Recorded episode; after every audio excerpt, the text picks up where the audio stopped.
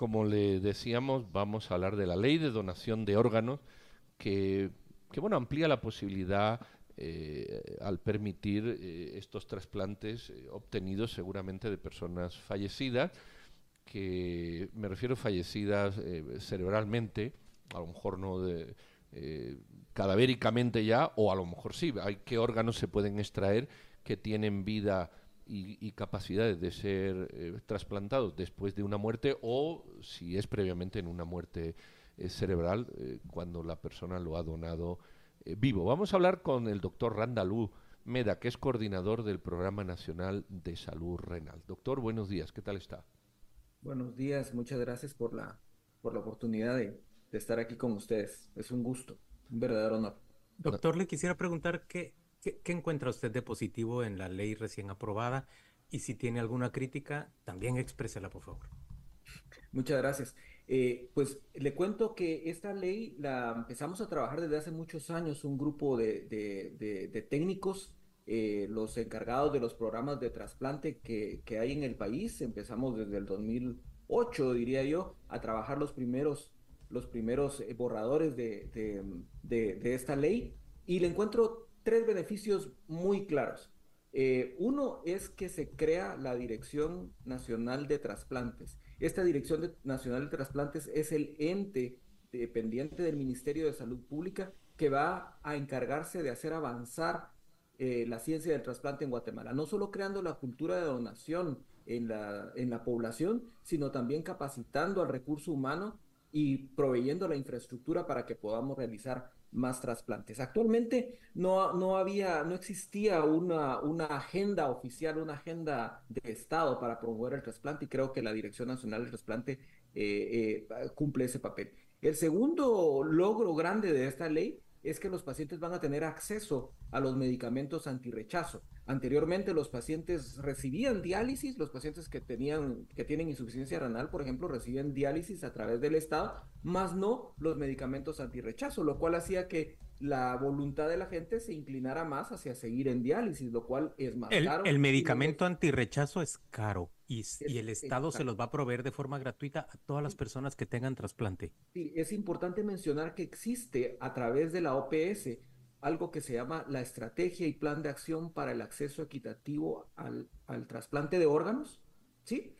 Y a través de esto hay un programa que se llama el Fondo Estratégico de OPS, en donde la compra en volumen a través de OPS por muchos programas de trasplante de Latinoamérica reduce sustancialmente eh, eh, el coste del mantenimiento de los pacientes trasplantados. Por favor, ilústrenos esa reducción. ¿Cuánto debía gastar, gastar una persona? ¿Cuánto debía invertir una familia en esos medicamentos anti-rechazo y cuál es la diferencia con estos programas, con estas legislaciones que lo que vienen es a garantizar que todos tengamos o no dinero, tengamos o no capacidad, podamos tener un acceso a los medicamentos. Muchas gracias, licenciada Méndez. Mire, este es un punto muy interesante porque el fondo estratégico que le digo se, es a través de la OPS y promueve la compra a escala. Muchos países como Argentina, Uruguay, Brasil compran a través de este fondo estratégico, lo cual hace que los costos se reduzcan sustancialmente. ¿Y a qué me refiero? Por ejemplo, un medicamento antirrechazo que se llama Tacrolimus podrá costar 27 quetzales la cápsula, mientras que comprarlo a través del fondo estratégico se puede reducir hasta un quetzal la cápsula.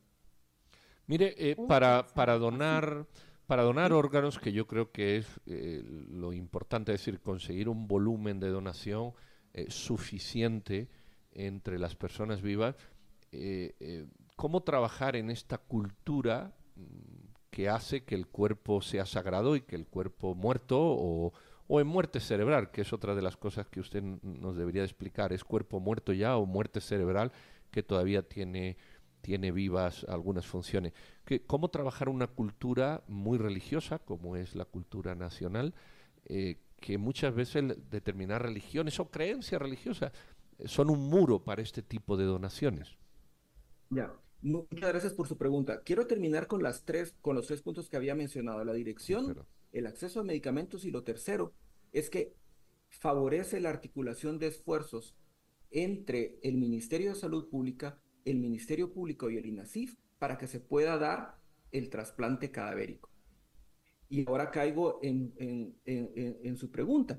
Eh, ¿cómo podemos crear una cultura de donación en Guatemala? Bueno, eh, yo, yo, creo que, yo creo que tenemos que educar a las personas acerca de qué es la muerte encefálica, que es la, que, pues es, el, es, el, es, es, donde terminamos todos, ¿verdad? Al final, si a alguien se le para el corazón, lo que, lo que resulta pasando es que el cerebro no recibe, no recibe sangre y el cerebro se muere, y es ahí en donde radican todas las funciones del, ser humano, en donde estamos nosotros, digamos, eh, en donde está el yo.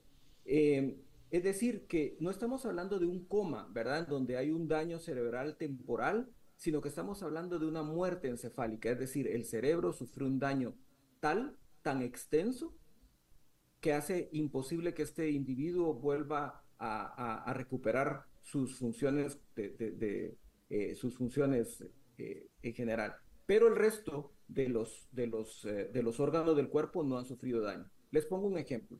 Alguien que recibe un balazo en la cabeza, por ejemplo, y un, y un daño cerebral extenso, o alguien que en un accidente automovilístico eh, sufre, sufre un, un trauma, un, un, golpe en la cabeza que expone su cerebro y, y, ya, y ese cerebro no se puede recuperar, pero el resto de los órganos se encuentran eh, viables. Ese es el paciente con muerte encefálica, al cual se le harán los estudios para determinar que ese cerebro tiene un daño permanente y recuperable y que el resto de los órganos están bien tenemos una ventana de oportunidad para poder tomar esos órganos, eh, tener, hacer el diagnóstico eh, certero de muerte encefálica, ¿sí?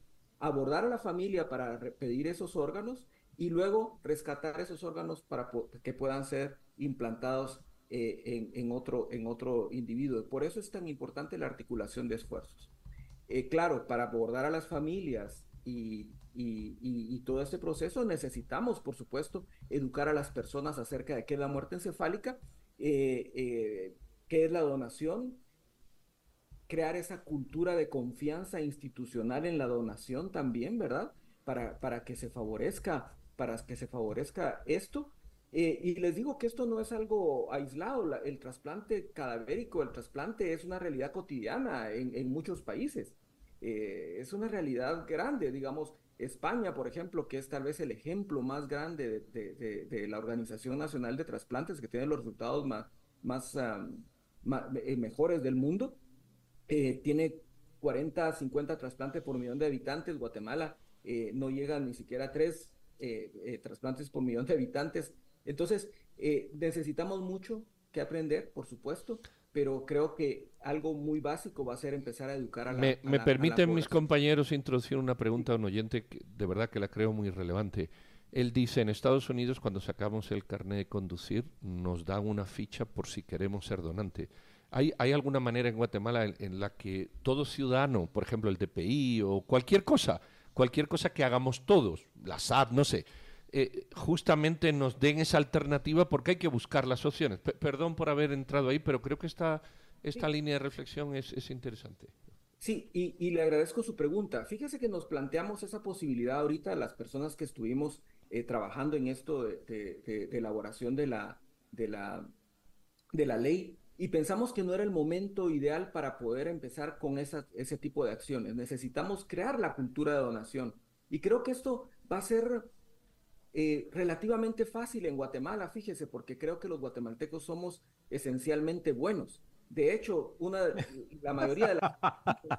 Pedro piensa lo contrario, Randall. Pedro piensa que somos faltos de ética y, pues gente... Sí, en la declaración de impuestos, sí. Generales. Sí, en la declaración de impuestos, sí. Yo, yo quiero sacar una, unas conclusiones. A ver, nos has dicho que, en primer lugar, esta esta ley lo que está haciendo es dándole la rectoría al Ministerio de Salud como corresponde de, los trasplantes en términos generales. Dos, estás diciendo que se garantiza que el Estado va a financiar los mm, mm, inmunosupresores o los, los medicamentos que, que rechazo que hacen que la persona que ha, que ha tenido un trasplante pueda vivir con él de una manera más prolongada.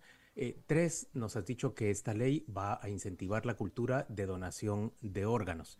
Eh, ¿Presentarías otra característica más de esta ley? ¿Otro punto que creas que, que, pueda resumir bien los beneficios que trae la ley? Eh, bueno, yo creo que lo que va a hacer esta ley es, es, hacer del trasplante una realidad cotidiana, como lo dije, ¿verdad? Que es algo que se le ha negado a la población guatemalteca en los últimos 30 años. La generación de esa cultura de, de, donación. Sí, sí, sí, Y la posibilidad real de recibir un trasplante. Por ejemplo, con enfermedad renal. Tenemos al año 3.000 pacientes diagnosticados con insuficiencia renal crónica que necesitan diálisis y eventualmente trasplante. Quizás no todos puedan ser trasplantados, pero sí quizás un 70% de estos 3.000 guatemaltecos. Hoy por hoy estamos pudiendo realizar 150 trasplantes al año. 3.000 pacientes, 150 trasplantes al año. O sea, e, Qué déficit, ¿verdad? Qué déficit tan grande. Pero, mm, mira, te estamos reteniendo. ¿Cuál es el mayor déficit? ¿Debe existir algún órgano que tiene mayor demanda? Eh, riñón es el primer órgano que creo que tenemos que entrar a, a, trasplantar con más ahínco, ¿verdad? ¿Y por qué no se trasplanta? Es lo que uno se pregunta ahorita, ¿verdad? Tenemos 3.000 y solo trasplantamos 150, ¿por qué? ¿Por qué? ¿Cuál, cuál es la razón de, mantener esa brecha? Y, son dos cosas. Primero, el acceso a los medicamentos que ya les mencionaba. Los pacientes prefieren seguir en diálisis, puesto que no tienen que pagar la diálisis, más sí los medicamentos antirrechazo. Eso se rompe. ¿sí? Eh, y con ese mecanismo del, cual les hablaba. Y lo segundo es el, es el acceso a, órganos, ¿verdad? Porque ahorita el 80% de los trasplantes que hacemos es de donante vivo, es decir, que yo tengo que contar con papá, mamá, un hermano, hermano. Eh, eh, esposo que sea compatible conmigo para que me pueda dar el órgano, el 80%.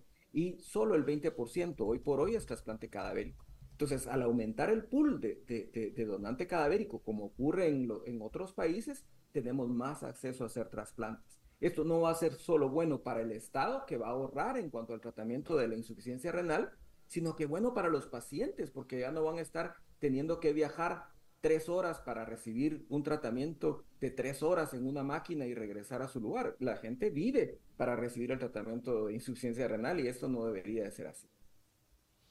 Pues muy bien, Doc. La verdad que, esto es una buena cosa y lo que hay es que promoverla, potenciarla y, de alguna manera hacer ese, pues ese, ese cesto de, donantes que entiendan que a, pesar de la desgracia que uno pueda tener, eh, puede ayudar a otras personas. Sí, creo que es un bonito esfuerzo que hay que agradecer y siempre pues dar las gracias también a usted por, por haberlo explicado y por haber estado aquí con nosotros. Le deseamos un buen fin de semana.